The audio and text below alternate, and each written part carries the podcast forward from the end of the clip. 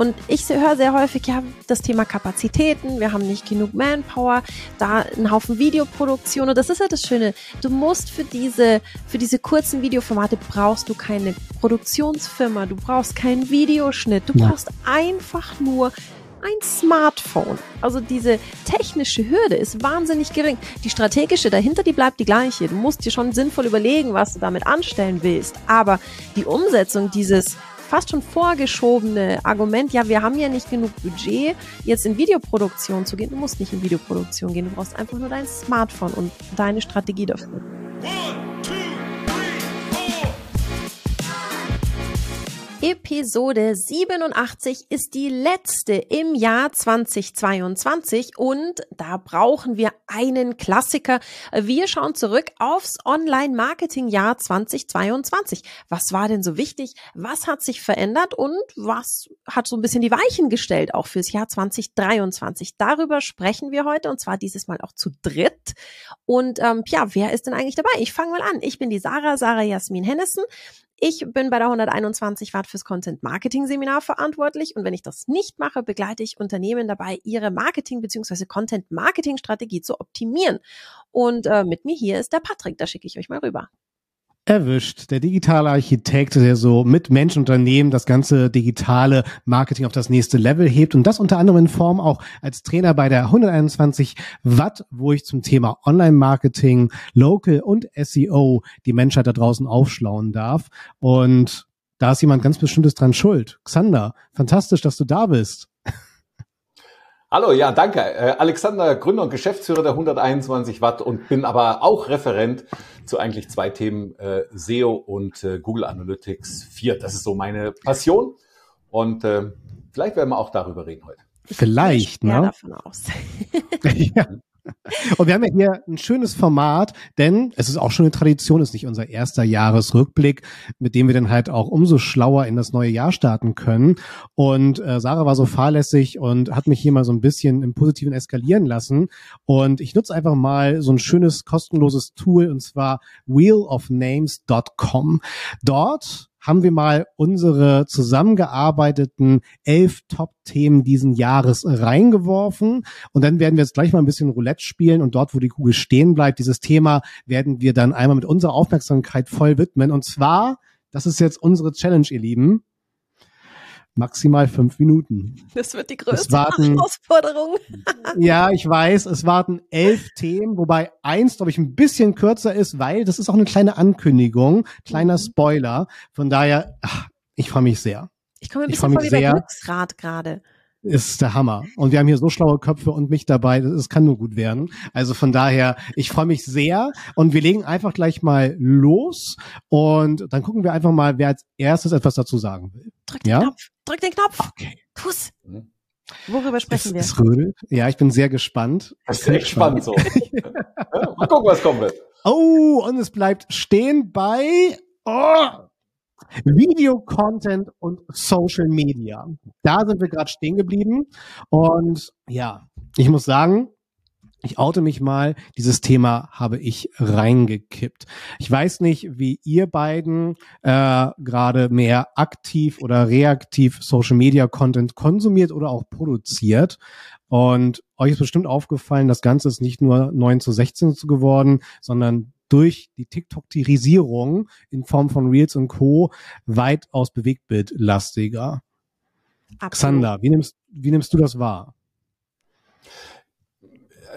Also erstmal so ein bisschen gemischt, weil ich glaube, so ein großer Fehler zu Videocontent ist, dass man sehr, sehr schnell so in diesem klassischen Influencer, wie man sich das so vorstellt, so äh, Bibi und äh, man denkt dann immer nur an gut aussehende Menschen, die irgendwelche Produkte äh, reinhalten, ja, und dann äh, vielleicht sehr Kurzformate. Und ich weiß, mit YouTube Shorts und Reels, das ist ein großes Thema. Ich finde bei Videocontent aber auch dieser sehr rationale, vielleicht sogar wissenschaftliche beziehungsweise äh, hochklassige Inhalte spielen eine riesige Rolle, meistens nur nicht in der Diskussion. Und deswegen, äh, ich persönlich würde da gerne Lanze brechen für und sagen, äh, Mensch, gibt echt so tolle Kanäle mhm. und ich würde gerne drei hier mindestens verlinken, gleich in den Show Notes. Aber äh, TikTok ein Riesending. Mindestens bei mir immer vom Schlafen gehen äh, mit Reels. Ähm, äh, vergnüge ich mich ein bisschen privat, aber ist natürlich ein Riesenthema. Kommst du ja. da noch zum Schlafen? Ich muss mich da zwingen. Ich muss mich zwingen, wenn ich in diesem Reels-Tab bin. So, okay, das ist jetzt das Letzte. Und dann wie so ein kleines Kind in der Diskussion mit mir selber. Eins noch, eins noch, eins noch. Das ist ja, das ist ja die Magie, die da dahinter steckt. Warum dieser ganze Videocontent so gepusht wird, auch von den Plattformen, weil eben genau dieser. Effekt eintritt, dieser bisschen noch, bisschen noch, dass das Swipen ist so leicht und es ist alles so snackable. Mhm. Was ich, also das hatten wir ja letztes Jahr schon so ein bisschen, dass die Videos Gas gegeben haben, was ich aber dieses mhm. Jahr beobachtet habe. Und das finde ich, trifft ziemlich auf das zu, auch was du gesagt hast, Alexander. Die Trends, zumindest jetzt von Instagram, da bin ich recht aktiv, Reels kann ich behaupten, haben sie, sind ein bisschen erwachsener geworden. Wir sind weg von reinen äh, irgendwelchen Audios, die wir dann lip sinken und lustig tanzen, hin zu mehr Original Content. Das hat Instagram ja irgendwann, ich glaube, was war das, Mitte des Jahres oder so angekündigt, dass die mehr mhm. priorisieren, wenn du originalen Content machst, also nicht irgendwelche Challenges, Tänze und so weiter, sondern dein au eigenes Audio auch. Und das merkt man, finde ich, das kommt an. Also gerade so dieses Edutainment hat jetzt noch mehr Platz gefunden in diesen, wie nennt es sich, Shorticles, in diesen kurzen Video-Hochformaten hat die, das Edutainment mehr Einzug gehalten und ist ein bisschen erwachsener geworden. Weg vom reinen Blödeln, finde ich. Boah. Äh, Sarah, dein Weihnachtsgeschenk wird immer größer. Danke für die Aufnahme meiner Wortschöpfung Shorticle. Fantastisch. Ja, was halt ganz spannend ist, Xander, du hast ja auch gerade über die verschiedenen Plattformen gesprochen. Äh, wir haben tatsächlich eine Angleichung der Videolänge. Also egal, ob wir über die, über YouTube sprechen, über die Shorts, über die TikToks, über die Reels, die nähern sich alle so den 27, 28 Sekunden Länge dann tatsächlich an. Und was ich halt da spannend fand, was wir auch hier für Talks hatten, um, ähm, was halt die Dramaturgie angeht. Denn die Aufmerksamkeitsspanne liegt auf den ersten 1,7 Sekunden. Und das ist ja, wir brauchen ja daumenstoppende Inhalte. Und dort dann halt sein Drehbuch oder zu denken, ich könnte jetzt sozusagen mein analoges Marketing einfach digital rüber copy-pasten, das funktioniert halt nicht. Ne? Wir brauchen halt einfach eine, eine neue Form des Drehbuchs für diesen Social-Media-Video-Content. Und das ist halt der große, große Anspruch. Und das erlebe ich halt immer wieder, dass das unsere Aufgabe ist, da noch diese digitale Reife mit reinzubringen. Ja, ja. Das Umdenken das Umdenken von, kann ich nicht mein Firmenvideo einfach in 30-sekündige Häppchen schneiden und daraus 739 Reels machen? Nein. nein, leider nein. Ja. Geht nicht. Ja. Und, und da ist viel mit passiert. Mir habt ihr den, mit mir habt ihr ja noch den Verfechter von Live-Formaten und da ist wiederum Sarah super charmant, weil wenn ich das dann parallel aufzeichne, habe ich natürlich wunderbar jede Menge an Content, den ich nochmal wunderbar ver, verschnipseln kann. Ne? Also in On-Demand-Inhalte zum Beispiel. Und von daher, ja, ich muss sagen, in Sachen Aufmerksamkeit, klar, ne, Bild schlägt Text, Video schlägt Bild und ich denke mal perspektivisch, live schlägt Video. Ne? Ähm, da werde ich Sarah bestimmt noch mal nerven, dass wir da einen Gästinnen nächstes Jahr haben, mit dem wir darüber sprechen dürfen. Finde ich ein super spannendes Format. Ähm, Sander, Abschlusswort zum Thema Video-Content im Social Media? Ja, ihr habt, ihr habt ja gesehen, ich war da gerade so ein bisschen ruhiger, weil ich bin natürlich so sehr fokussiert äh, rund um, um, um SEO äh, und um äh, GA4. Äh, trotzdem glaube ich, äh, die große Kunst wird, abseits, dass man hier für äh, Shorticles, ne, sehr schön, ähm, dass man natürlich auch vielleicht sieht, wie kriegt man äh, seine Reichweite zu höherwertigen Reichweiten. Ich weiß nicht, vielleicht ist das nur meine These, aber äh, am Ende bleibt ja vielleicht erstmal unmittelbar nicht so viel haften nach mhm. so einem 30 Sekunden. Sehr gut. Aber wie schaffe ich es vielleicht dann die Nutzer auch für meine eben äh, ein bisschen intensiveren Inhalte zu gewinnen? Oh, Und, äh, sehr gut, Xander. Also um da auch zu deinem Thema zu schlagen, letztendlich ist es ja auch immer viel Markenkommunikation und das muss ja trotzdem zeitverzögerter Umsatz sein. Das heißt, wenn ich sozusagen in jede Menge Videocontent für Social Media investiere, muss das ja auch irgendwas im Nachhinein umsatzweitig machen, was ich ja im besten Fall dann auch im Tracking wieder feststellen kann. Also das fehlt mir halt auch auf der Fragestellung mega, sondern was angesprochen hast, weil Impressions schön und gut, aber an das können wir uns eigentlich in den letzten 24 Stunden erinnern. Das ist sehr ernüchternd. Ja, das ist so ein bisschen wie die früher die Währung Facebook-Fans. Da fiel ja dann Stimmt. auch irgendwie vor x Stimmt. Jahren mal der Groschen, dass die, das ist halt einfach Spielgeld. Da kannst du dir nichts davon kaufen von Facebook-Fans. Das ist reine Eitelkeit. Und ich glaube, Jetzt wir so. sind alle so in diesem Reels, TikTok, äh, Short-Video-Hype. Ja, Reichweite, viral gegangen. Ja, und? Übers Ego raus, für was ist es gut? Da, das ist vielleicht so eine Evolution, die uns noch 2023 mehr bevorsteht, was Alexander gerade gesagt hat. Wie kriege ich aus dieser, dieser schnelllebigen, kurzen Reichweite, wie kriege ich da was raus, was mir langfristig für meinen Businesserfolg hilft? Ich bitte drum, ja. Weniger esoterische Reichweite, ne? Ähm, wir stehen wieder am Roulette-Tisch. Soll ich die Kugel werfen? Tu's. Ja. Trau dich. Ein, ein neues das ist das schönste Format. Da ich, das ist toll. Ich überlege, ob ich das mal im Seminar mache und sage, mal gucken, was wir jetzt für ein Thema dran nehmen. So, und jetzt kommt die Abschlussrunde. Ah, schön. So, wenn ich es verraten darf, Xander, äh, dein Thema, was du mitgebracht hast, und zwar hast du dich mal mit der LinkedIn-Datenbank beschäftigt. Was waren denn so die Top-Jobs da draußen dieses Jahr? Ach, also erstmal so, ich finde das immer total spannend, was LinkedIn so regelmäßig rausgibt. Nebenbei, wir werden den, den Link auch direkt in den Show Notes äh, äh, verlegen, äh, weil äh, hier LinkedIn zum Jahr 2022 einfach festgemacht hat, was so die Top Jobs waren, äh, aber auch interessant immer, wo die gesucht wurden, äh, äh beispielsweise auch wie viel Homeoffice-Zeit äh, dort oh. äh, mit inkludiert wurde. Also wirklich spannende Informationen. Und ähm, habe mir das mal so einerseits mal auf so einer weltweiten Ebene angesehen und äh, ich glaube, es gilt aber ein bisschen so für, für 2021. Denn nämlich Nummer eins war der Vaccine Specialist. Äh, das klingt äh, hier nach Impfen und so und da sind wir mitten so in Corona.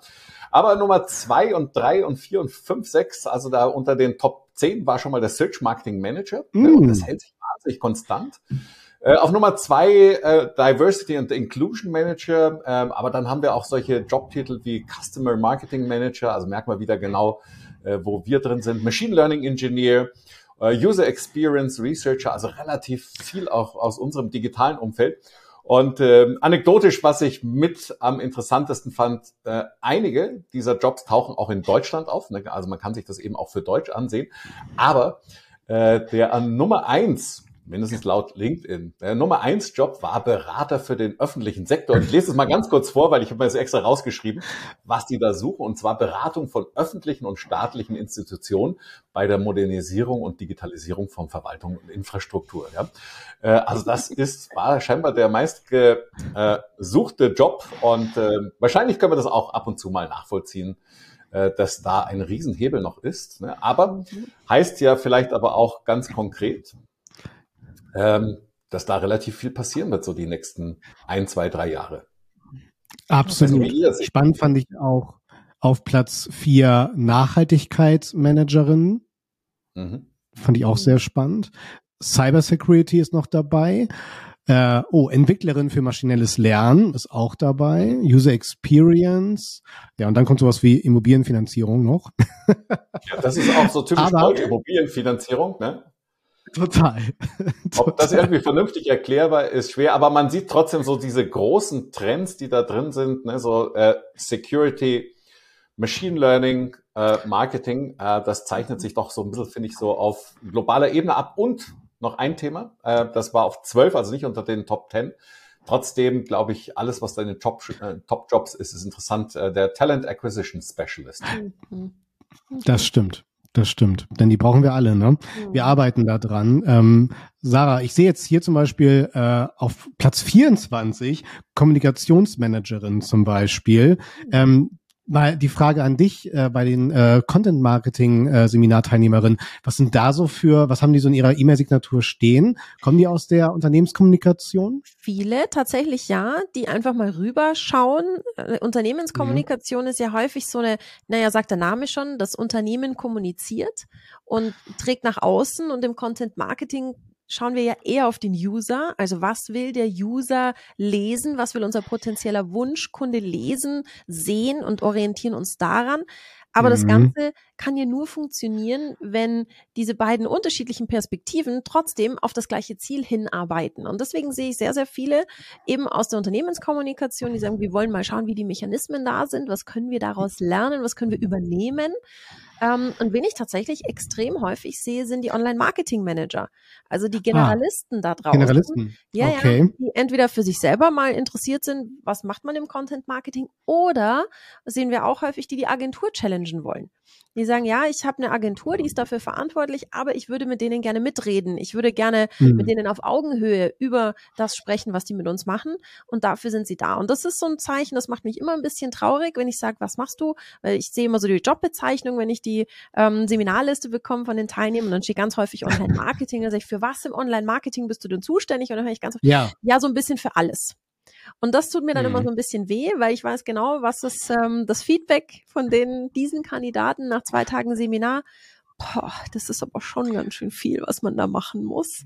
Und das tut Total. mir immer ein bisschen leid, weil da die Leute unfassbar motiviert sind. Aber wenn du halt derjenige bist, der alle Hüte aufhat im Online-Marketing, dann passt halt kein Hut richtig. ja, Und, oder ja. du füllst keinen Hut richtig aus. Und das tut immer so ein bisschen weh. Also deswegen hoffe ich, dass wir immer spezialisierter werden in den Job suchen auch und in den Jobbezeichnungen, weil dann können wir halt unser volles Potenzial entfalten. Deswegen sitzen wir hier Ja. heute auch zu dritt, weil wir drei absolut. unterschiedliche Schwerpunkte haben.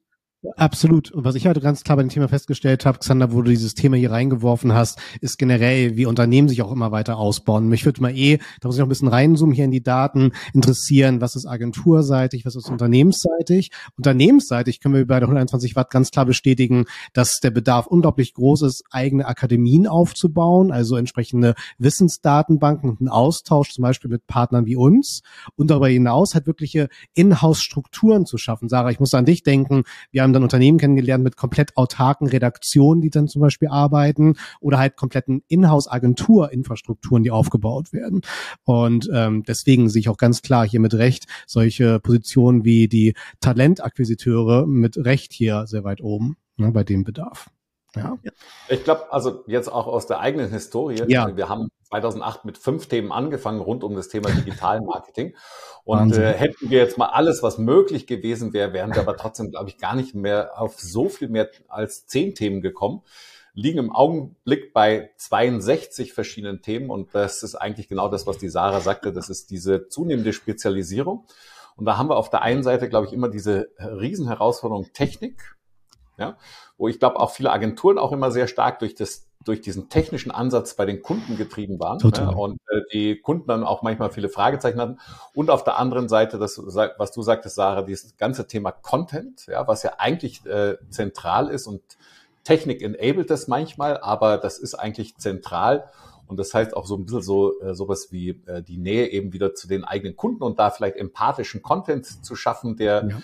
Äh, genau die Zielgruppe betrifft. Und ähm, ich glaube aber durch diese Spezialisierung wirst du einerseits eben genau diese Talente finden müssen für Jobs, von denen wir noch gar nicht wussten, äh, wie wir die vor fünf Jahren genannt hätten, aber wahrscheinlich auch viel in die Schnittstellen rein investieren, weil das ist ja nicht so, dass jemand, der äh, Unternehmenskommunikation, vielleicht Content Marketing, äh, sofort äh, die äh, technologischen Grundlagen von so einem Thema wie zum Beispiel jetzt Google Analytics äh, versteht. Wie geht denn Cookie-less Tracking und all diese Stichworte, da, die wir da haben. Ne? Also deswegen ähm, glaube ich, dass so auch die große Challenge Technik und Content äh, und die Schnittstellen, äh, die gut auch in den Unternehmen äh, in den Griff zu kriegen. Ja.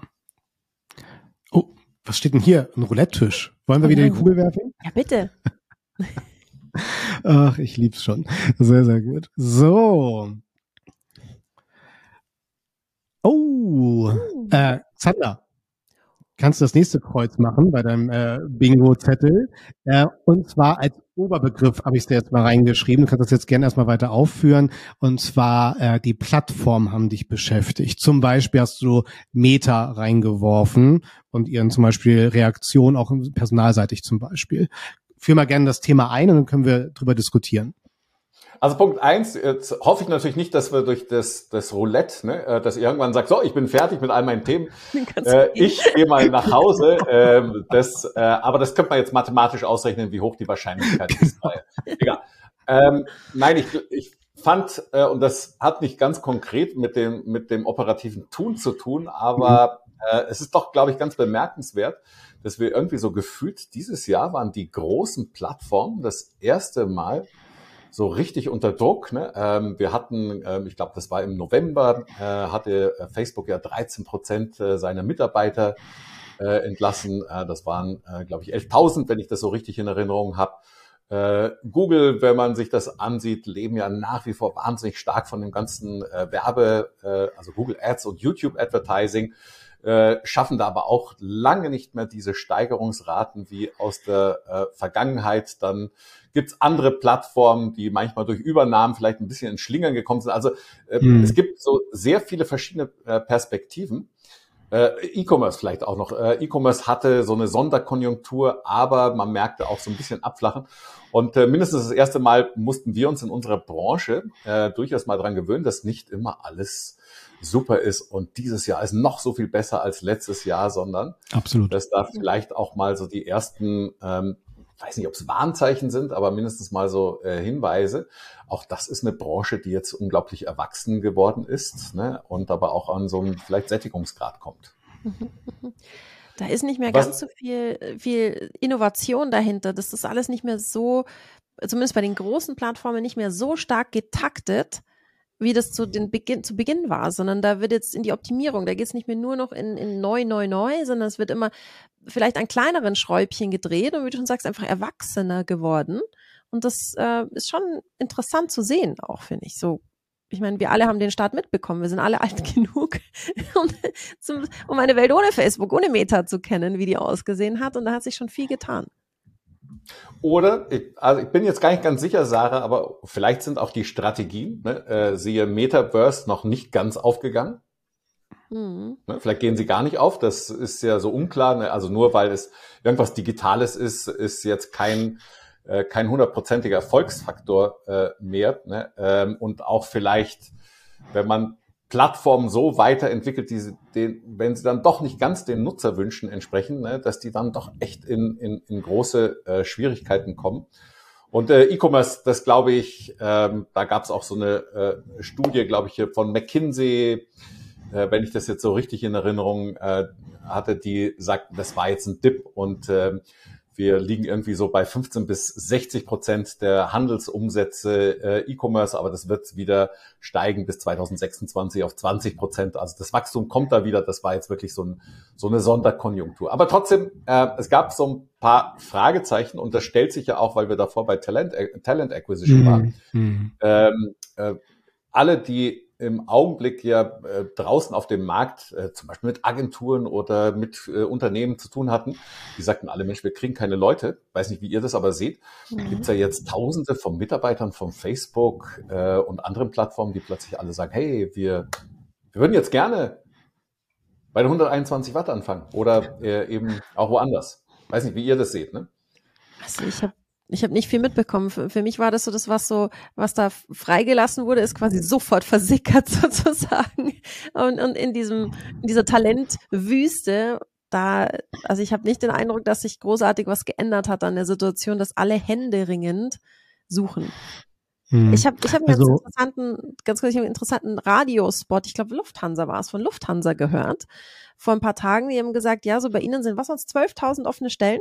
Und die haben angefangen aufzuzählen, also diese Radiostimme in der Werbung, und dann hieß es so, also wenn wir die jetzt alle aufzählen würden, so, so wie so diese, diese Packungsbeilage, äh, Text so ganz schnell aufgezählt, so nach drei, vier haben sie dann gestoppt und gesagt, dass wenn sie die jetzt alle äh, aufzählen würden, würde das so und so lange dauern, so und so viele Stunden. Haben sie gemeint, das können wir uns nicht leisten und das wollen wir ihnen nicht antun, deswegen schauen sie auf äh, sowieso karriere.de oder sowas. Und dann haben wir, ja, genauso ist es genau so ist es. Ich habe das nicht mehr mitbekommen, dass es jetzt schon im, auf dem Arbeitsmarkt angekommen ist, dass mhm. keiner mehr irgendwo unterkommt.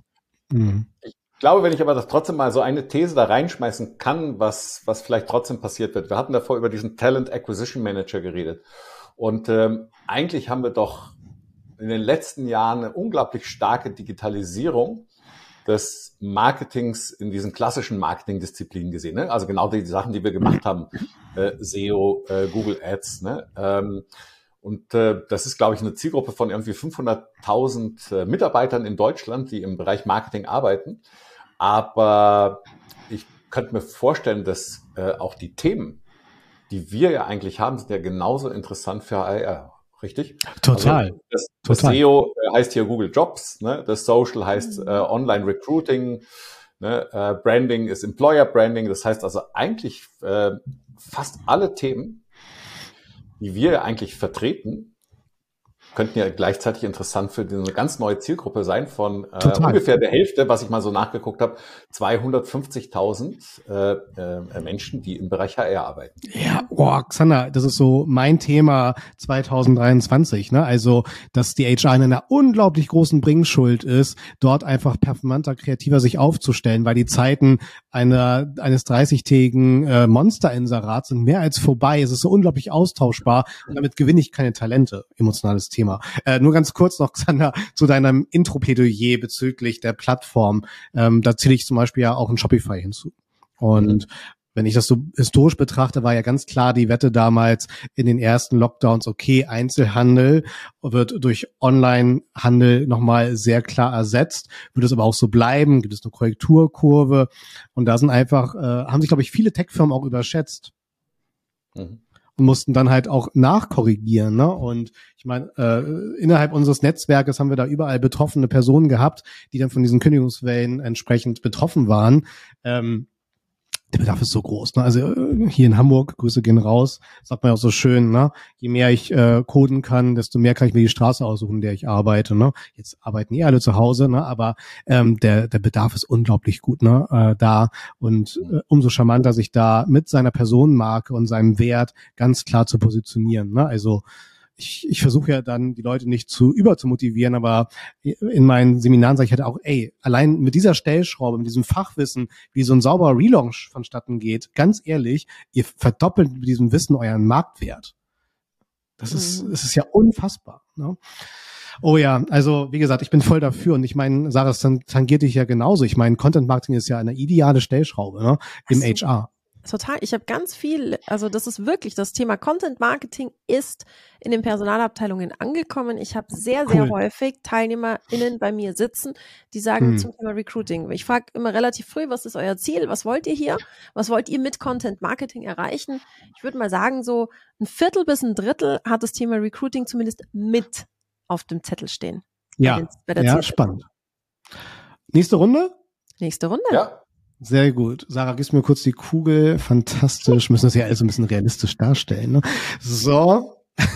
So, und los geht's. Das wäre aber, Patrick, echt old-fashioned, wenn wir da die Kugel durchrotieren lassen. Mit den ganzen neuen Technologien, die wir haben. So, wir schmeißen jetzt in unseren Roulette-Tisch die Kugel.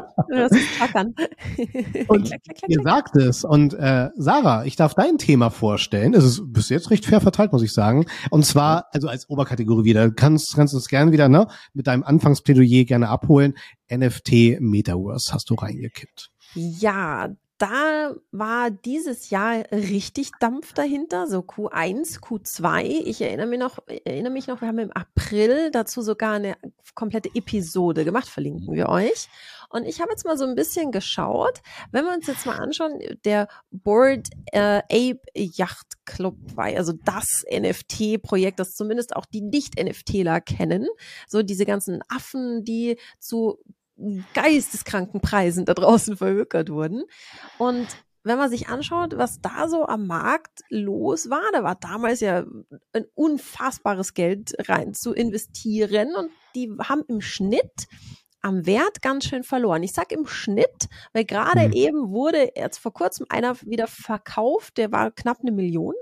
Also für einen so einen digitalen NFT, also Non-Fungible Token, ähm, ja war knapp eine Million, aber im Schnitt alle, die nicht so diese Spitzenprodukte waren, haben ganz schön Federn gelassen. Auch wenn wir uns so anschauen, ähm, dieses äh, Thema der Währung, also wie bezahlen wir? Wir bezahlen im Metaverse ja mit Bitcoin, nicht mit, nicht mit Bitcoin, sondern mit Kryptowährung. Zum Beispiel eben Ethereum, das ist jetzt das, womit wir die NFTs bezahlen. Ethereum hat seit einem Jahr 80 Prozent an Wert verloren. Und mhm da wurde es dann relativ schnell ziemlich still. Und ich weiß, ich war Anfang des Jahres auch so, wuh, spannendes Thema, sollen wir unbedingt uns alle so schnell wie es geht informieren, weil wir im Online-Marketing halt nicht verpassen dürfen, was so der nächste Trend ist und immer mal so ein Auge drauf haben. Aber das, da ist es still geworden. Ich will nicht sagen, es gibt's nicht mehr, weil das ist, wenn man so ein bisschen googelt, ähm, ist da noch recht viel Musik drin. Aber es ist so im, der Hype hat nachgelassen aus meiner Perspektive. Wie seht ihr das? Ich fand ganz interessant, Sarah, dass du eigentlich, um ein Phänomen zu erklären, zwei verschiedene Begriffe gerade genommen hast. Nämlich einmal ja. Trend und einmal Hype. Und vielleicht war es kein Trend, sondern ein Hype. ja, der ja manchmal, das muss man auch sagen, ähm, ja in unserer Blase so ein bisschen ankommt, sagt, oh, das ist etwas, was wir machen müssen. Mhm. Äh, und dann ist das aber eher so ein Hype, ne? aber ein Trend wäre etwas, was langfristig wirklich äh, auch in die Realität von uns kommt. Und ähm, da, glaube ich, war das Thema Content Marketing war schon immer ein Trend. Ja? Und es ist ein sehr stabiler Trend geworden, während ich hier nicht immer ganz sicher bin, ob das auch bei den Menschen direkt angekommen ist. Ne? Also dass ganz normale Menschen sagen, Mensch, wenn ich da nicht dabei bin, dann verpasse ich eigentlich einen großen Teil meines Lebens. Ne? Und wir haben das gesehen davor bei den äh, Shorticles. Ne? Ähm, das ist schön, ja, weil das macht Spaß, ne? Äh, aber vielleicht ist Metaverse noch äh, viel zu abstrakt für manche. Ne? Mhm. Ich, ich, ich definiere es als Trend. Ich finde die, die Vision dahinter sehr spannend, und zwar eines, eines dezentralen Protokolls, um Besitztümer festzuhalten. Und Picasso hätte es halt hart gefeiert, ne? Denn äh, wenn er damals ein Kunstwerk verkauft hat oder jetzt seine Familie, ist er ab da raus. Ne? Also er könnte den, den, äh, die aktuelle Käuferin zu jeder Vernissage einladen. Nur bei so einem Kunstobjekt ist es ja so, es gibt Folgekäuferinnen. Und ab da bin ich sozusagen als, als Urheberin raus. Und das finde ich halt so charmant an dieser mhm. entsprechenden Blockchain-Technologie, dass sozusagen ein Objekt protokolliert immer wieder auch seinen Besitzer ich weiß, zu abstrusen Preisen auch, aber sagen wir erstmal nur als reines Inhaberprotokoll entsprechend verfolgt werden kann. Und so hätte jetzt Picasso die Möglichkeit, eine Vernissage zu veranstalten mit den aktuellen Inhaberinnen dieses protokollierten Besitztums. Ne? Also Web 1 lesen, Web 2 schreiben, Web 3 besitzen. Das finde ich äh, sehr, sehr charmant und sehr spannend an dieser Vision. Ich bin aber bei Xander auch, äh, und das ist dann noch der Hype. Aktuell ist es halt sehr Google Plus-esque. Wir, die Fachleute, das Marketing, geht darin voll auf. Bekommt es die Bevölkerung mit? in Ansätzen, aber lang nicht in der Masse so signifikant, dass es äh, entsprechend etwas beeinflussen kann. Habt ihr mitbekommen, apropos die Bevölkerung und die breite Masse, dass Trump gerade ein NF eine NFT-Collection gedroppt hat? Die ist inzwischen ausverkauft. Lauter Action-Bildchen mit Trump. Also ah, ja, zum doch, Thema, ich, ja. wo ja. ist es angekommen? ja, aber da habe ich dann äh, direkt äh, weiter geswiped, weil ich es einmal ganz kurz gesehen habe, dachte mir, ach, ich gucke mir mal wieder ein paar French Bulldogs an. Das ist amüsanter. Ja, ja. das war so in Vorbereitung auf die Sendung, dachte ich mir, ist nicht wahr. ist nicht wahr, der jetzt auch. Also wie gesagt, ich will mir gar nicht anmaßen, irgendeine Art von, von Fachwissen in diesem Thema zu haben, weil es einfach sehr tief ist und sehr breit, ne, was man da alles haben muss. Ich habe mir aber letzten Freitag auch in einem meiner Formate mal die Anhörung im Bundestag zu diesem Thema angehört und oh, angesehen. Ja. Und ähm, das ist schon Wahnsinn. Da ist halt, kursiert sehr, sehr viel Halbwissen und wir tun Gutes daran, wenn wir da wirklich ein, ein Pool an Expertinnen wirklich aufbauen, die da sehr klar und eindeutig sind in der Kommunikation, weil ich glaube, das ist gerade bei dem Thema sehr, sehr entscheidend. So. Aber auf jeden Fall, Sarah, äh, schaut gerne in die Episode rein mit der lieben Victoria, äh, die wir aufgezeichnet haben. Die bringt auch nochmal ganz, ganz gute Klarheit mit rein. Mhm. Die Kugel rollt. so. Oh, ich, ich glaube, ja, es bleibt stehen. Knapp ist es. Ist, ihr müsst euch das vorstellen, wirklich wie, wie auf dem äh, Jahrmarkt, wo das wirklich so ganz knapp vor dem nächsten Thema stehen bleibt. Und zwar ist das ein Thema, was ich reingekippt habe, inspiriert durch unsere zahlreichen Gästinnen hier, wenn es um die äh, bezahlte Reichweite im Social geht. Oder auch super gerne im Paid-Bereich, Paid Search meinetwegen. Und zwar schlauere Creatives habe ich es genannt. Ähm, Sarah, du bist mit mir ja diesen Weg dieses Jahr sehr lange gegangen. Sonst nehme ich dich mal direkt mit ins Boot. Was könnte ich denn damit meinen? schlauere Creatives. Also ich greife jetzt einfach mal noch ein bisschen weiter zurück und sage ein ganz hässliches Wort und sage iOS 14.5. Das war so der Anfang vom Ende des vernünftigen Trackings innerhalb der Social Ads, des vernünftigen Retargetings und der vernünftigen Zielgruppenbildung. Das war so mhm. der Anfang vom Ende. Wir haben alle so schön unsere Funnel gebaut früher und Retargeting und wer das gesehen hat, soll jetzt das sehen und dann soll er das sehen und wenn er konvertiert hat, bin ich glücklich. Ganz so einfach ist es nicht mehr. Da ist uns ja der Hahn abgedreht worden und da hat natürlich auch, haben auch die Plattformen nachgezogen. Wenn die Systeme, die vorher Werbeeinnahmen generiert haben, nicht mehr funktionieren, dann hm. müssen neue Systeme her und von denen spricht der Patrick jetzt. Ja, absolut. Also ähm, auch äh, Xander ne, in unserer Suchmaschinenwelt, mir ist es erstmal völlig egal, über welche Anzeigenplattform wir sprechen. Ähm, klar, die eine ist Pull, Search, die andere ist Push-getrieben, Social. Aber nichtsdestotrotz, klar, die Algorithmen sind schon sehr schlau, die wissen, wann wo welche Anzeige auszusteuern ist. Google würfelt unsere Anzeigen sogar zusammen ne, durch vorgegebene Titel und Beschreibungsformate. Aber was mir trotzdem immer auffällt und ähm, Xander, das stelle ich auch immer wieder im, im den SEO-Formaten von uns fest, dass es den Leuten am nächsten Schritt fehlt. Das heißt, sie haben alle gelernt, ja, das Keyword muss enthalten sein, Matratze günstig online kaufen, aber so, so sieht ja auch die ganze Landingpage aus. Matratze günstig online kaufen. Also komplett datengetrieben, rational, wie wir es ja eigentlich lieben, aber zum Sohle einer vernünftigen Werbeperformance müssen wir diese Emotionalität, die persönliche Ansprache mit reinbringen. Ne? Also letztens bei den Teilnehmern so geil, deine nächste Matratze bei uns online das fand ich auch sehr schön. Äh, und genau das ist ja die Aufmerksamkeit, die wir brauchen zum Wohl der Klick- und Abschlussrate.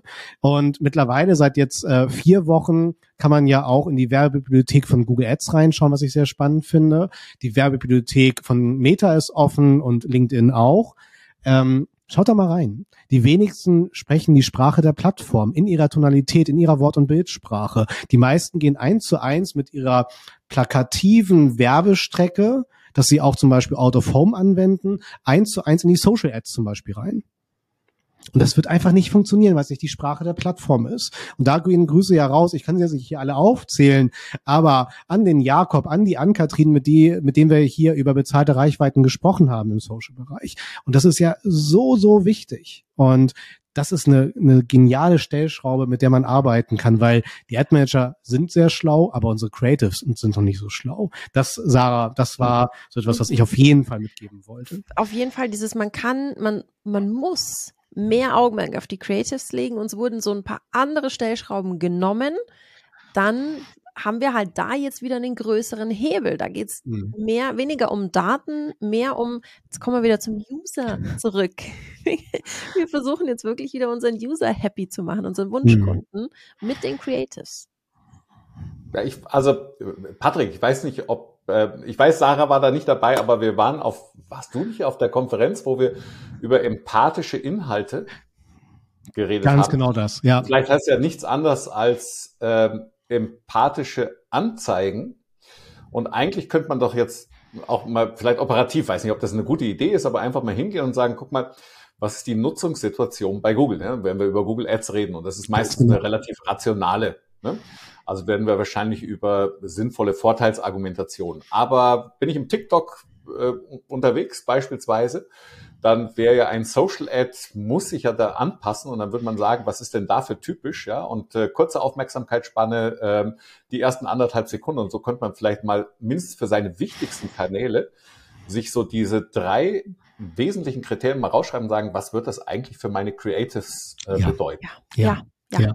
Und weißt du, was ich so schön daran finde, an diesem, was du gerade gesagt hast, was ist auf der Plattform, oder was ihr gesagt habt, was ist auf der Plattform los? Wie sehen so normale, nicht werbliche Inhalte dort aus. Und ich höre sehr häufig, ja, das Thema Kapazitäten, wir haben nicht genug Manpower, da ein Haufen Videoproduktion. Und das ist ja das Schöne. Du musst für diese, für diese kurzen Videoformate brauchst du keine Produktionsfirma, du brauchst keinen Videoschnitt, du brauchst einfach nur ein Smartphone. Also diese technische Hürde ist wahnsinnig gering. Die strategische dahinter, die bleibt die gleiche. Du musst dir schon sinnvoll überlegen, was du damit anstellen willst. Aber die Umsetzung dieses fast schon vorgeschobene Argument, ja, wir haben ja nicht genug Budget, jetzt in Videoproduktion zu gehen. Du musst nicht in Videoproduktion gehen. Du brauchst einfach nur dein Smartphone und deine Strategie. Ja, ja, also wir waren dieses Jahr in der, in, in der Wüste Nairobi, wir waren in Singapur, wir waren am Nordpol, um Ads zu drehen, zu produzieren, die ja nicht performt haben. So, ne? Also nicht wir, sondern die Schicksale, die ich so kennengelernt habe. Und das ist ja total abstrus, ne? Wo ich einfach sozusagen aus meiner Tasche heraus am Smartphone Inhalte produzieren kann. Und das ist dann halt dieser, dieser empathische Content total verrückt, aber das, das muss auch, also diese schlauen Creatives standen ja dieses Jahr auf der Agenda, aber dass man wirklich auch nochmal in die Konkurrenzanalyse geht mit diesen ganzen offenen Werbebibliotheken und schaut, okay, wie ist meine Konkurrenz unterwegs und kann ich mich überhaupt inspirieren lassen? Und das erlebe ich halt auch ganz oft, äh, dass es dann heißt, ja, unsere Konkurrenz macht das so, deswegen müssen wir es auch so machen. Oder die Großen machen das ja so, das höre ich auch ganz oft. Und dann machen die Großen alles richtig, nein, eben nicht genau dadurch kann man sich ja abgrenzen. Ne, also deswegen, das ist so der Impuls, den ich hier bei unserem äh, Rückblicksrat einmal reinwerfen also Ganz im Gegenteil, da würde ich jetzt, also manchmal können auch die SEOs wieder von den Google Ads Leuten lernen, ne? weil macht doch einfach mal Folgendes. Geht doch mal auf Google, ja, und ich bleibe jetzt mal ein bisschen in der Google Ads Welt. Ja. Geht doch mal auf Google, nimmt mal die DAX-Unternehmen und gebt einfach mal äh, die der Reihe nach ein. Äh, und guckt euch an, wer macht Google Ads und ähm, und wer macht SEO und guckt euch mal die, nur die Startseitentitel äh, von den DAX 30 Unternehmen an. Ihr werdet, äh, DAX, nee, sorry, DAX 40. Gott, das habe ich gar nicht mitgekriegt. DAX 40 ist natürlich, gell? 40 Unternehmen. Äh, aber es ist bemerkenswert, ähm, äh, also bitte nicht unbedingt von den Großen lernen. Das ist mindestens hier nicht die großen. Wenn, würde ich mir da, glaube ich, eher die großen E-Commercer ansehen, die meistens da vielleicht doch ein bisschen mehr Investment reinsetzen. Bitte ja. Bitte ja. Und das ist dann eine Motivation für euch. Ja. Gut, ihr Lieben, dann. Es geht weiter. Die Kugel rollt schon. Bei welchen, bei wie vielen Themen haben wir denn schon besprochen? Oder fangen wir einfach wieder von vorne an irgendwann. ja, sehr, sehr gut.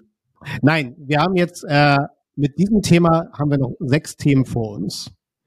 Ja, also das Timing ist schon wieder unter aller. Voll ne? off. Aber okay. Aber Xander wird sich jetzt freuen. Äh, GA4 steht hier vor mir.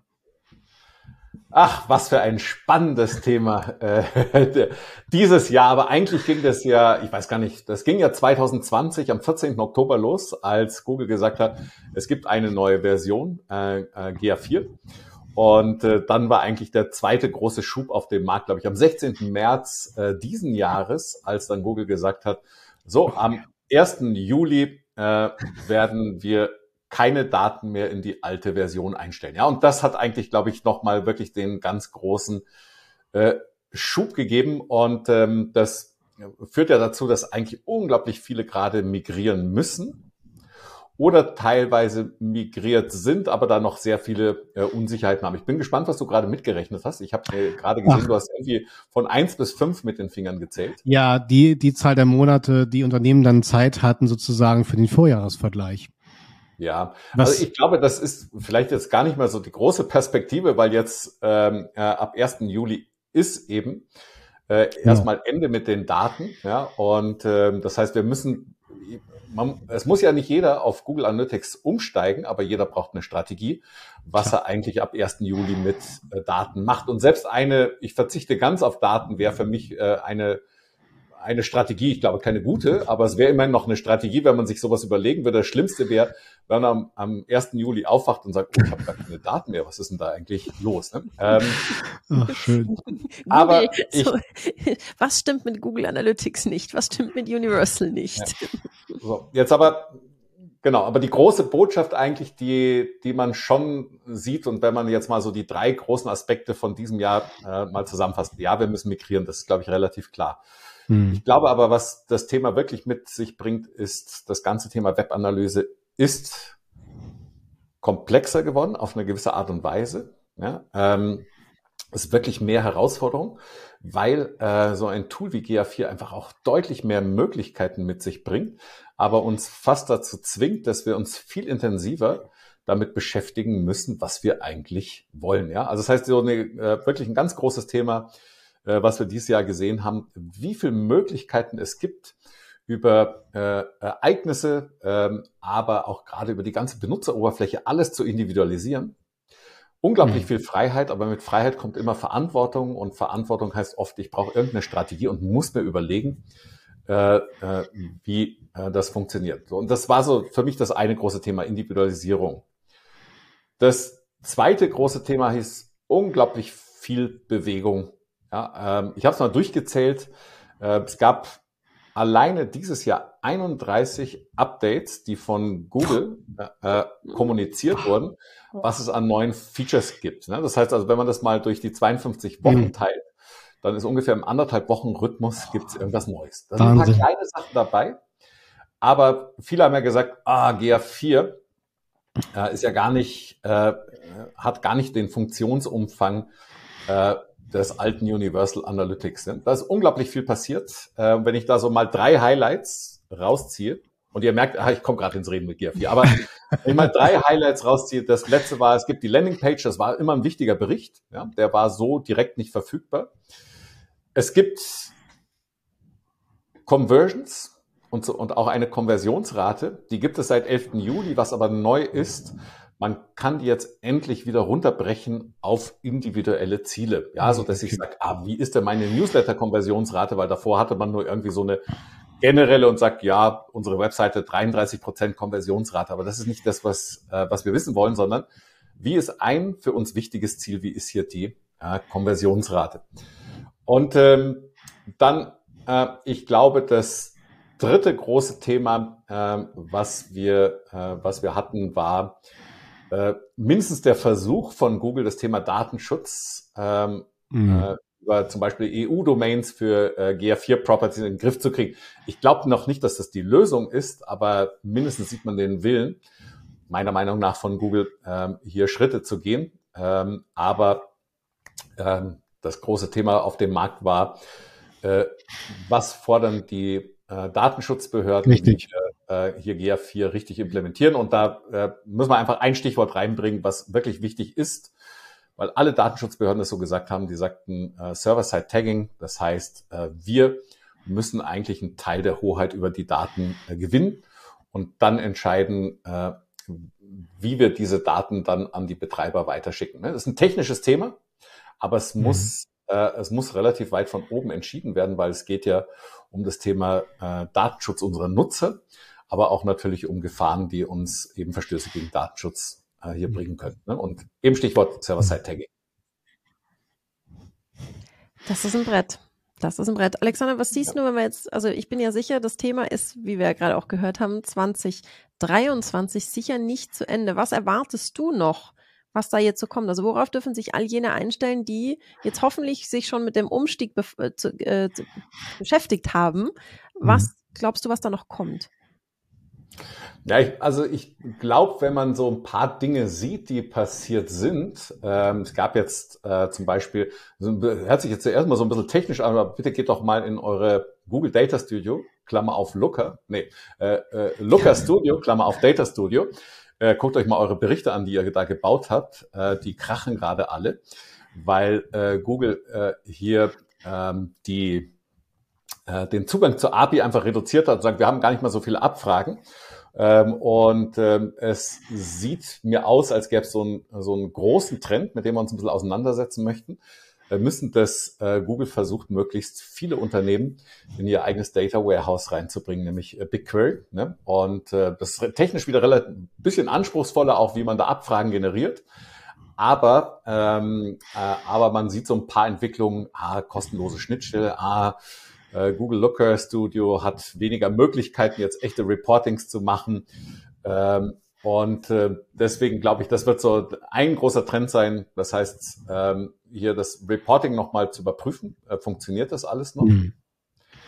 Das zweite ist, das würde ich mal ganz losgelöst von GR4 sehen. Es gab früher immer so in der Webanalyse, sagte man so, the single source of truth. Ja, also man sollte sich auf eine Quelle verlassen, aus der man die Daten hat. Jetzt ist in den letzten Jahren sind diese Quellen immer unzuverlässiger geworden, ne? weil äh, Cookie Consent, Adblocker, die äh, Browser, die äh, äh, Probleme machen, iOS 14.5, es gibt so viele Aspekte, äh, die einfach die das Vertrauen in die Daten erschüttert haben. Und ich glaube, ähm, so ein großes Thema im Bereich Webanalyse äh, heißt, wir versuchen den Nutzer über möglichst viele Datenquellen zu verstehen. Mhm. Und eine mhm. ist GA4 davon. Und mhm. eine andere ist die Google Search Konsole und eine andere ist von mir aus Sistrix. Und eine vierte ist Marktforschung. Ne? Also wirklich den Nutzer mit dem, was er macht und was er für Wünsche hat, ähm, über sehr viele verschiedene Blickwinkel zu betrachten. Und ähm, das stellt uns vor größeren Herausforderungen als einfach nur, ich gucke mal in Universal Analytics rein und guck mal, was auf meiner Webseite los ist. Womit wirklich alles gesagt ist. Äh, vielen Dank, mega. Also mir fehlt auch tatsächlich bei den Top-Jobs auf LinkedIn, um da mal kurz zurückzukommen, tatsächlich äh, diese dieses Gesuch, ne, dass wir halt wirklich ähm, hier ja, ist das Business Intelligence, dass wir auf jeden Fall Tracking-Masterin da draußen haben und aufbauen müssen. Denn darauf läuft es hinaus, was du gerade meintest, ne? dass wir halt nicht nur eine Datenquelle haben, sondern wir haben ja jetzt schon unzählige Tools und Daten, die gesammelt werden und wir müssen uns auch bewusst machen, für, für jeden Euro an Lizenzkosten für Tools müssen wir immer mindestens unsere sechs Euro Personalkosten einherrechnen, um auch diese Daten zu heben. Oder wie die liebe Michaela Lin hat ja mal so schön gesagt, die Datenaktivierung ne, zu bewerkstelligen. Und da brauchst du einfach sehr schlaue Dashboards, sei es mit Microsoft Power BI oder dem Google Data Studio. Absolut. Ja, ich muss einen letzten Punkt reinbringen. Ja, gerne. Auch wenn ich jetzt überziehe. Aber ich glaube, äh, es gibt ein super Video vom äh, Timo Dechau, äh, der ist Analytics Pioneer und äh, hat eine Auszeichnung bekommen und zwar total berechtigt. Der hat am, am Beispiel von Airbnb mhm. einmal gesagt, wie man mit wirklich sehr wenig so ein sehr komplexes Geschäftsmodell wie Airbnb misst und, ähm, äh, und das heißt eigentlich weniger dieser technische Ansatz als wirklich so ein strategischer an die Webanalyse, um dann danach zu sagen, jetzt lass uns das einbauen. Aber es ist sehr wenig, was wir da haben. Aber das, was wir haben, äh, mit dem können wir viel mehr anfangen als dieses, mhm. ein bisschen so auch diese äh, Technikgläubigkeit, die wir hatten. Und noch ein Feature und da können wir noch was tracken und dann saßen meistens halt äh, normale Entscheider und Entscheiderinnen in Unternehmen da und sagen, ich verstehe überhaupt nicht, was wir da tracken. Äh, ich habe eigentlich äh, total simple Fragen, wie, wie gut funktioniert unser E-Mail-Marketing. Könnte mir das jemand vielleicht lösen? Ja? Also eher ja. die richtigen Fragen zu identifizieren und die dann technisch umzusetzen und nicht technisch irgendwas umzusetzen, um danach zu sagen, was könnte uns das jetzt eigentlich beantworten? Was machen wir da jetzt damit? Das ist so. Ja, ja, ja sehe ich absolut so. Diesen Video werden wir verlinken, weil der äh, echt spannend ist. Ja, cool. Grüße gehen raus. Super. Äh, das werden sehr, sehr gute Shownotes, Sarah. Ich sehe das mhm. schon. Okay. Die Ähnlich Kugel, lang wie der Talk. die Kugel rollt und äh, ich muss tatsächlich sagen, ich bin jetzt sehr gespannt, ein bisschen aufgeregt, Sarah, denn das mhm. betrifft tatsächlich uns, unser Format und auch noch den 121 Stunden Newsletter, aus dem das Ganze hier im Positiven heraus eskaliert ist. Hier steht alles neu 2023. Ja, ja, also große Ankündigung, alles neu. Wir starten einen Versuch. Ähm, wenn wir gutes Online-Marketing machen wollen, dann müssen wir Hypothesen aufstellen, die überprüfen und dann eben schauen, haben wir recht, haben wir nicht recht, was, welche Schlüsse ziehen wir draus? Und wir haben uns überlegt, wir werden im kommenden Jahr 2023 einen Versuch starten und sowohl den Newsletter als auch den Podcast nicht mehr jede Woche, sondern alle 14 Tage bringen. Und die Zeit, die wir dann über haben dadurch, für die Inhalte verwenden. Also nicht so, yay, wir haben jetzt jeden zweiten Montag frei, sondern nein, wir zeichnen ja immer montags auf, sondern nein, wir nutzen die Zeit, um so ein bisschen an der Tiefe zu arbeiten. Wir haben einen riesen Wettbewerb da draußen, was Inhalte angeht und wir fühlen uns auf einem guten Weg und wollen den Weg noch besser machen oder noch besser laufen. Und deswegen werden wir es versuchen. Das heißt, in der einen Woche kommt der Newsletter, in der anderen Woche kommt der Podcast und dann kommt wieder der Newsletter und wieder der Podcast. Und ihr werdet es merken, wir halten euch auf dem Laufenden, was unsere Neuigkeiten so ähm, ja, gebracht haben und geben vielleicht dann einfach mal so ein bisschen Einblicke. Was verbringen solche Änderungen? Wir probieren viel rum. Wer von Anfang an dabei ist beim Talk, hat bestimmt auch schon gemerkt, dass wir auch am, am Talk schon viel verändert haben. So kleiner Hint, wir hießen früher mal 121 Stunden live, wir heißen jetzt 121 Stunden Talk. Das hat gut geklappt, das ist geblieben. Wir schauen uns dann auch die, den 14-Tages-Rhythmus an und halten euch auf dem Laufenden. Richtig gut. Und ich freue mich auch schon äh, im Januar werden wir uns auch nochmal alle einsperren. Und äh, das ist dann nicht nur eine, eine Ansage für geselliges Beisammensein, sondern auch geselliges entsprechende Arbeiten von eben neuen entsprechenden Thesen, die wir entsprechend diskutieren werden, Ideen, wie wir dieses Format auch auf das nächste Level geheben können. Auch mit euch gemeinsam und auch schon mal vielen, vielen Dank für das gesamte positive Feedback, auch in Form der Fünf-Sterne-Bewertung. Davon ernähren wir uns ja. Ne? Das ist eine gute Motivation. Sehr, sehr schön. Xander, wie, wie nimmst du denn die Entwicklung dieses Formats wahr? Also ich, ich finde das super, dass wir äh, das, also erstmal, wir sind Digitalmarketer, deswegen müssen wir immer äh, äh, testen und sagen, Mensch, wie können wir uns weiterentwickeln? Das zweite ist, wir haben davor so über empathischen Content geredet und äh, ich glaube, das wäre toll, wenn man äh, auch aus solchen Formaten vielleicht nicht nur sagt, Mensch, guck mal, wir haben jetzt einen Newsletter und einen Talk, sondern vielleicht wir die Zeit dafür auch nutzen, zu sagen, Mensch, wie transferieren wir das mal auf LinkedIn, wie kriegen wir da mal einen YouTube Short hin oder, äh, oder wie ein Reel? Und ähm, ich glaube, dass das ist eigentlich so, äh, so grundsätzlich auch so eine Idee, die wir dahinter haben, dass wir diesen Inhalt äh, äh hier noch mehr daraus machen. Sehr cool, sehr, sehr cool. Ja, ich von meiner Seite aus, ne, Sarah, ich spreche ja genauso für dich, ne? Vielen Dank für dieses Mega-Format, an dem Sarah und ich ja genauso profitieren, ne? Nichts Besseres kann man machen, um so am Puls des Online-Marketings zu bleiben, ne? Fantastisch. Sehr, ja. sehr gut. Ja, ihr Lieben, jetzt sind noch drei offene Themen. Ähm, ich würde sonst vorschlagen, äh, wir haben jetzt noch wenige Minuten bis zur vollen Stunde.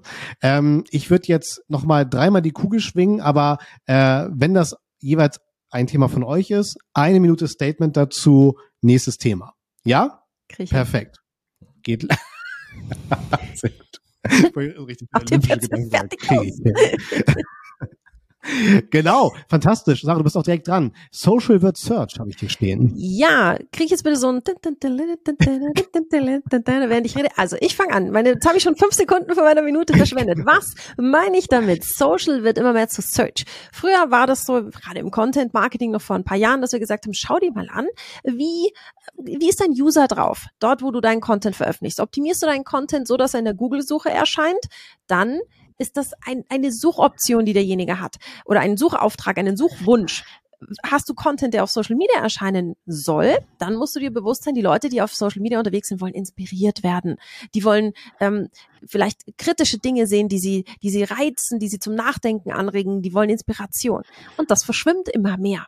Die mhm. Plattformen, die Suchfunktionen werden immer besser. Allen voran TikTok arbeitet da ganz, ganz stark dran, dass da eine richtige Suche stattfindet. Und die Generation Z sucht schon sehr, sehr häufig eben auch Inspiration oder, oder auch ganz klare Empfehlungen direkt in den Social Media Plattformen. Und da ist ordentlich was am, am sich verändern und das heißt auch für unseren Content nochmal, wir müssen wieder um die Ecke denken. Es ist eben nicht mehr, der sitzt da und lässt sich nur inspirieren und du musst den äh, da erwischen halt, dass was spannend aussieht, dann bleibt er schon hängen. Nein, wir müssen wieder mehr auch darauf hinaus zu schauen, was sucht derjenige denn konkreter?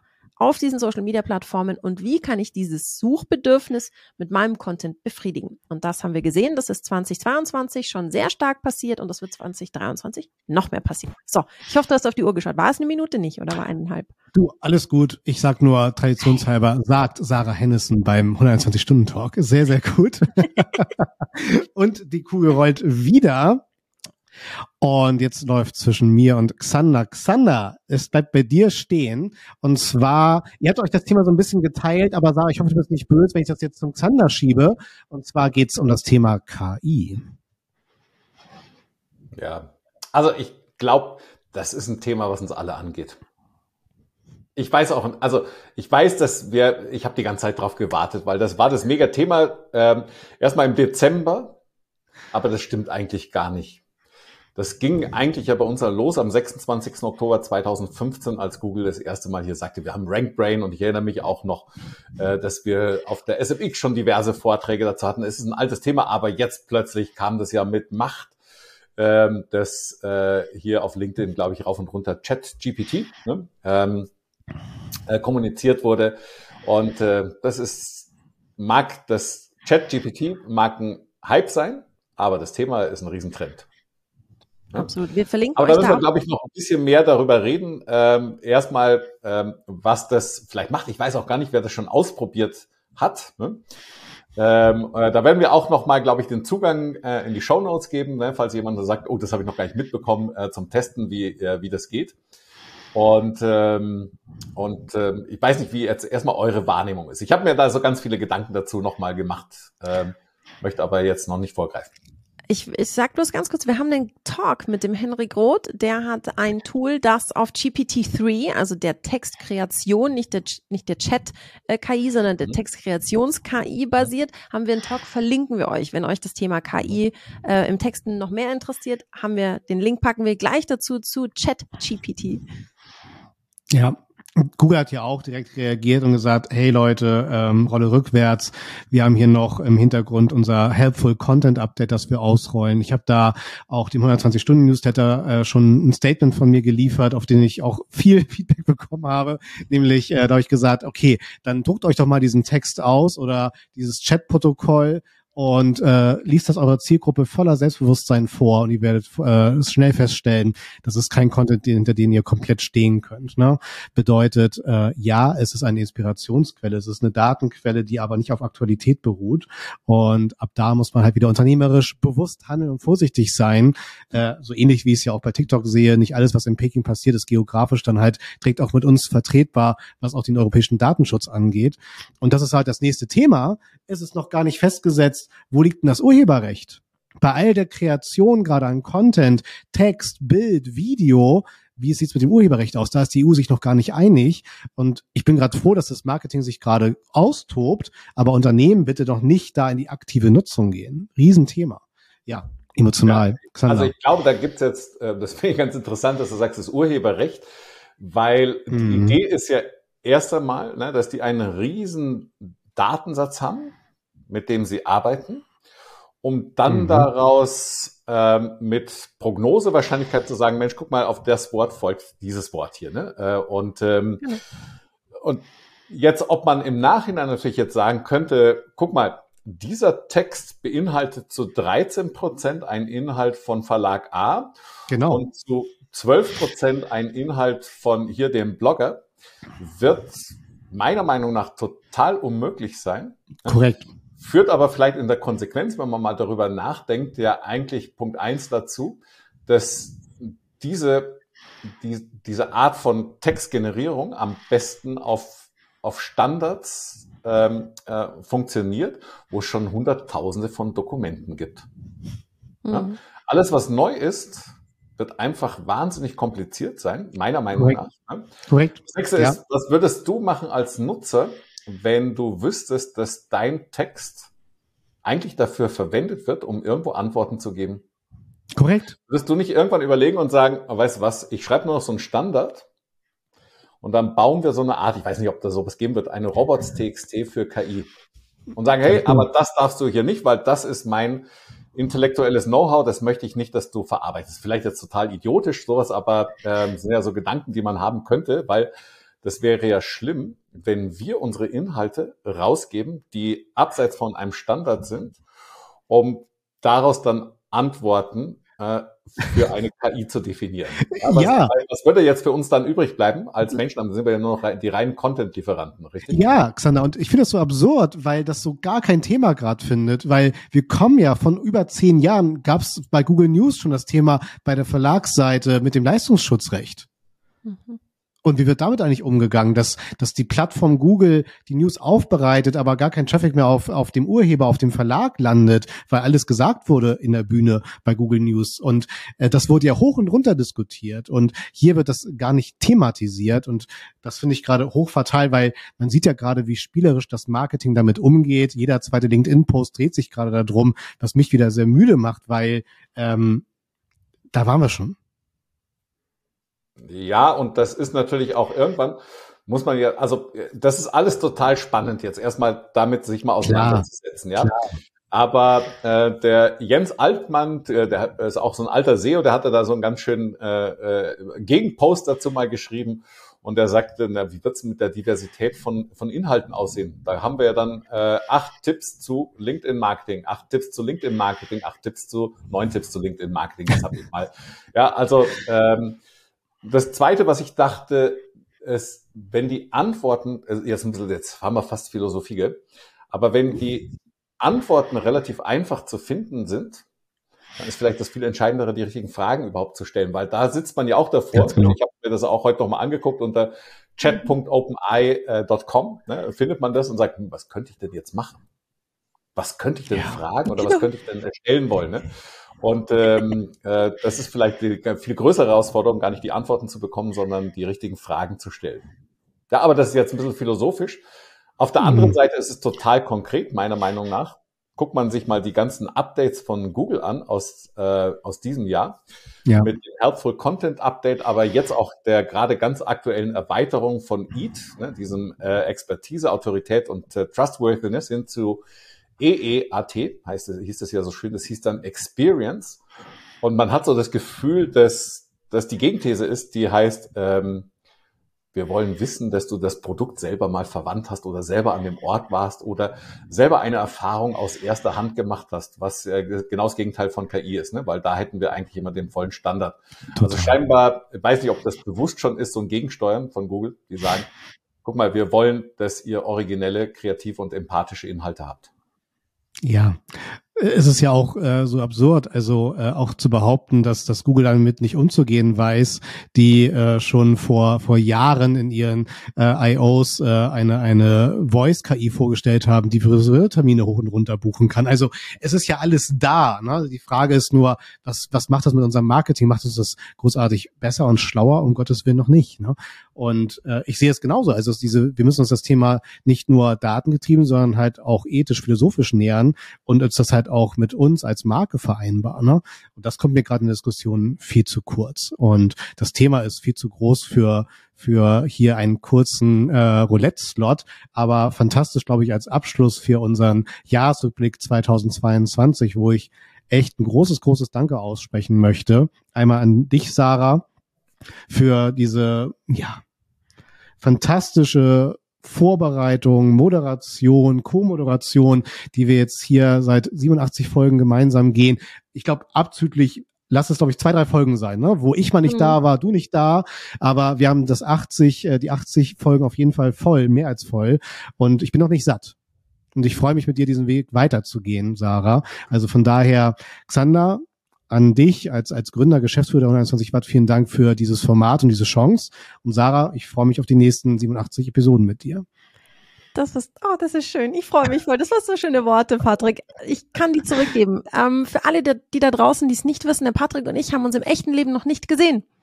Und ich bin schon ein bisschen aufgeregt. Der Patrick hat vorher angesprochen, dass wir im Januar äh, uns zusammensetzen und über diesem Format brüten, um es noch besser zu machen. Und da haben der Patrick und ich unser erstes Live-Date. Ich komme so ein bisschen vor wie beim Blind Dating und freue mich ne? ja. wahnsinnig, den Menschen tatsächlich live kennenzulernen, mit dem ich seit ja über einem Jahr jede jeden Montag, wir drehen meistens montags, wie ihr wisst, zusammensitze und ähm, über meine Tochter spreche, über seine Tochter und über Online-Marketing. Und das gehört zu den Highlights meines Jobs, mit dir zusammen, oh. Patrick, ähm, den Talk zu moderieren und auch ähm, von meiner Seite ein ganz, ganz großes Dank an dich, Alexander, und auch an den Christoph, der jetzt nicht da sitzt gerade, äh, für euer Vertrauen in uns. Es macht wahnsinnig Spaß. Und wenn es euch da draußen beim Zuhören auch Spaß macht, dann abonniert uns. Ihr hört, wir sind an was Großem dran. Wir arbeiten weiter, um noch besser zu werden. Wenn ihr es jetzt schon gut findet, freuen wir uns über fünf Sterne, äh, über eine fünf Sterne Bewertung. Ihr könnt uns in allen gängigen Podcast Portalen abonnieren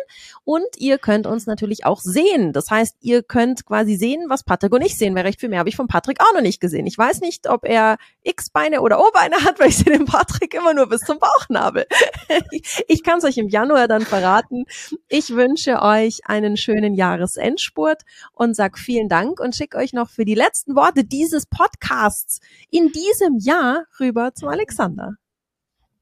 Ach, was, was soll man da sagen? Aber ähm, jetzt habt, ihr habt ja schon gesagt, ähm, danke, danke, danke, aber das kann ich jetzt auch von, von meiner Seite jetzt an, erstmal an euch zurückgeben, weil wir so einen, einen vielfältigen Strauß auch an, an Themen hatten, wo ihr euch immer da so reingebohrt habt. Äh, das ist super spannend und ich glaube äh, und ich hoffe, dass uns das gelingt, ähm, wir hatten so ein großes Stichwort, das hieß so empathischer Content. Ich glaube äh, und ich äh, glaube, dass wir das mit euch schaffen und ich hoffe, dass wir das best noch besser nächstes Jahr hinkriegen. Und äh, für uns ist das aber so total zentral, mit euch auch als Zuhörern in Kontakt zu bleiben. Das heißt, wenn ihr Kommentare habt, wenn ihr Feedback habt, wenn irgendein Thema für euch unterrepräsentiert ist oder überrepräsentiert, bitte sagt uns Bescheid. Wir wollen das für euch machen, weil äh, wir wollen das Internet jeden Tag ein Stück besser machen und das eben über Wissen, das wir verbreiten. Sagen Alexander Holl, Sarah Hennissen und Patrick Klinkberg beim 121 Stunden Talk.